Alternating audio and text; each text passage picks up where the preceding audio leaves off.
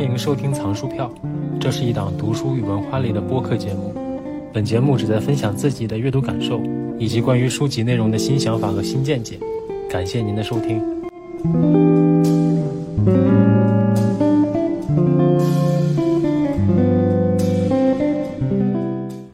本期节目，我们聊一本法国作家阿尔贝·加缪的经典哲学随笔《西西弗神话》。相信大家对加缪并不陌生。作为诺贝尔文学奖的得主，加缪的大部分作品在国内都很知名。这本《西西弗神话》就是他最负盛名的作品之一。但其实我之前很多次尝试阅读《西西弗神话》都失败了，因为他的语言实在是有些难以理解。这次我选择的版本呢，是由袁肖一老师翻译，湖南人民出版社2021年的版本。相比于此前上海译文出版社沈志明老师的版本，个人觉得这一本要更加顺畅易读一些。基本能大致理解加缪想要表达的主体思想。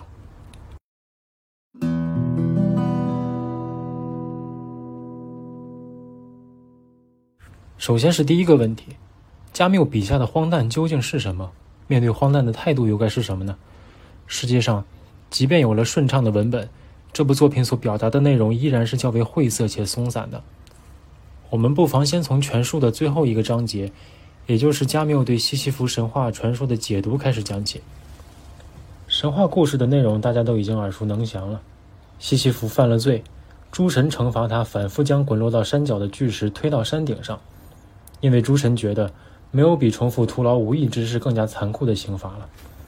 西西弗所犯下的具体罪名众口不一，但各种说法都将他塑造成了一个蔑视诸神、仇视死亡又热爱生命的正面形象。在本书前面的部分，加缪使用了很长的篇幅来讲述荒诞这个哲学概念。加缪认为，不断在日复一日重复着生活的荒诞之人，只有在充分理解自己的处境之时，荒诞的悲剧性质才会显露出来。只有在这种情况下，战胜荒诞才是勇敢且值得赞颂的。我们大致可以理解为，战胜荒诞的清醒态度，正像罗曼·罗兰那句经典的“世界上只有一种英雄主义”。那就是看清生活的真相后，依然热爱生活。因此，西西弗在无尽的轮回之中所思考的事物，断然不是对完成目标的期待，或者走出轮回的希望。因为怀着这种积极心态的人，应当是幸福的。这与诸神惩罚西西弗的本意相悖。所以，我们可以大致推断，西西弗知道，这种劳作确实是一种永无尽头的惩罚。在他充分知道荒诞存在的情况下，没有消极抱怨。或者黯然选择生理或哲学意义上的自杀，而是依然默默的劳作，这是一种对诸神的蔑视，也正是他战胜荒诞的方式。我们在这个故事中所体会到的悲剧意味，正是一种可以被称之为英雄主义的东西。这种面对生活的英雄主义，其内核是相当纯粹，或者说是苛刻的。加缪认为，人们在意识到荒诞的存在，变成所谓真理的猎物之后。人生意义的缺失会把人们导向第一种结局：人间不值得，于是自杀。这当然绝非良策，因为不自杀才是对荒诞的反抗，而非屈服。荒诞的另一种结局也并非英雄主义，但他们之间的区别则往往很难察觉。通过某种信仰、宗教支撑精神，通过某种对未来的希冀去支撑精神，或者通过对某种艺术的创作。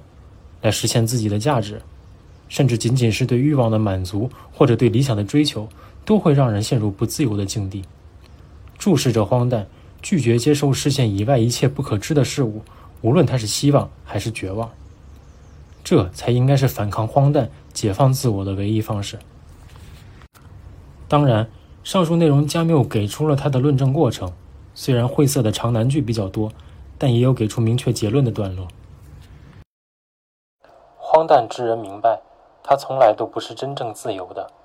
说的再明确一些，只要我还有所希望，只要我还在为只属于我自己的真理以存在或者创造的方式感到不安，只要我还在安排自己的生活，并且通过这个来证明我已经接受的生活是有意义的，我就为自己建造了收紧生活的藩篱。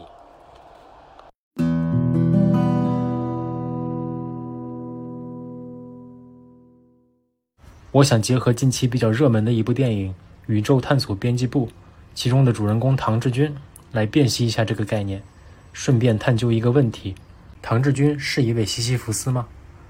这部电影的故事内容其实很简单，讲述了唐志军这样一名相信地外文明存在的科幻爱好者，在遭遇一系列现实条件的打击之后，在三十年的岁月中依然执着追寻梦想，最终与自己和解的故事。刚刚从电影院走出来的时候，我也觉得唐志军这个角色和西西弗很像，他们都在努力地做一件徒劳无益的事情。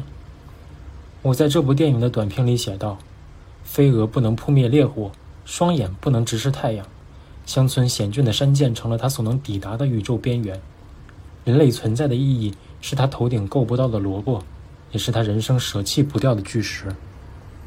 但我越想越觉得他和西西弗并不相同，我感受不到他身上的悲剧色彩和英雄主义，我也感觉不到旅途中的浪漫，更多的反而是同情，尤其是他在被宇宙功德箱骗走现金的时候。他和西西弗最大的区别在于是否真切地理解了荒诞的存在。在唐志军的心中，他始终相信存在地外文明，对于他来说，这是真实而非荒诞的，甚至相信自己能够凭借简陋的信号探测器找到他们，哪怕这只是他在承受丧女之痛之后的心理逃避行为，他也坚信不疑。这一点在电影的开篇就有所确认。他不认为人类是浩渺宇宙中的唯一文明，他有期待。有激情，甚至对地外文明的存在有自己完整的逻辑思考。这便是他和西西弗最大的不同。后者在推动巨石时，是清楚地感受到了荒诞，注视着荒诞，并坚强地屹立于绝望之中的。在人生路上等待唐志军的是一个是或非的结果。因此，在他找到地外文明之前，他无论用掉多少干电池，也不会停下脚步的。无论浑身落满麻雀的孙一通是不是毒蘑菇作用于神经系统所产生的幻觉，他都等来了这个结果。而西西弗的前方没有任何起伏和变化，只有无穷尽的平滑的荒诞。加缪在哲学意义上的自杀这一章中写道：“有一个看上去没什么道德问题的显而易见的事实，那就是人总是他真理的猎物。”从字面意义上来理解。唐志军被地外文明这个概念所捕获了，而西西弗则是在清楚理解荒诞的含义之后，无法再将这个念头驱逐出脑海。唐志军为了那个发现了地外文明的未来而活，而西西弗则活在每时每刻，独自对抗着荒诞，不需要任何缥缈的希望来支撑自己。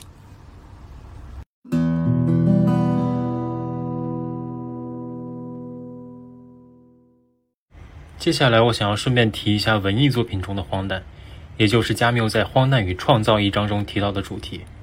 如果我们把艺术作品看作是某种象征，或是相信艺术作品最终可以被看作是荒诞的弊处，那就大错特错了，因为它本身就是荒诞的现象，是荒诞的描述罢了。艺术作品不能够为精神的痛苦提供出口，恰恰相反，它就是在人的思想中回响的痛苦的指征之一。但是他第一次让精神跳出自身，将后者置于别人的面前，不是为了使其迷失方向，而是为了给他指明一条没有出口但汇集了众生的道路。艺术作品描绘的是荒诞的现象，这样的表达已经非常清晰了。在加缪眼里，艺术作品不提供荒诞的解决方案，它只是指明一条没有出口但汇集了众生的道路。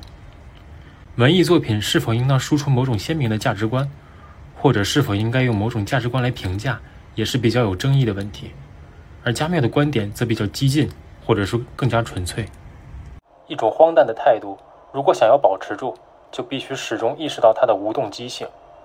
作品也是一样，如果荒诞的戒律没有得到尊重，如果它没有展现分歧与反抗，如果它迎合幻想、挑起希望，它就不再是无动机的了。可以说。加缪支持作者们描绘这个荒诞的世界，但不希望作品之中添加过多个人的情感，比如迎合幻想或者挑起希望。这样的艺术作品保留了无动机性，从而能够更好地展现世界的荒诞。我曾听过有读者讲，我不喜欢余华的《活着》或者莫言的《檀香刑》这样的作品，因为读起来太痛苦了。当然，这些书里都有大量将人类苦难具象化的描写，有的甚至比较极端，不喜欢他们是人之常情。也是个人阅读的爱好问题，旁人不便发表什么意见。只是我个人始终认为，无论是痛苦还是快乐，凡是能激发读者内心最真实情感的作品，都是值得反复回味的好作品。在所有教会我们耐心与明晰的事物中，创造是最为有效的。它也是人类唯一尊严的、令人惊愕的证明。对生活状况坚持不懈的反抗，对看上去微不足道的努力的坚持。它要求我们付出日常的努力，对自己有所掌控，能准确地看到真理的极限。要求我们不过度，有力量。他建立了一种克制，这一切不为了任何东西，就只是重复和原地踏步。但也许伟大的艺术作品就其本身而言，并不是那么重要。重要的还是它对于一个人接受考验的要求。他为这个人提供了战胜幽灵、稍微靠近一点点赤裸裸真相的机会。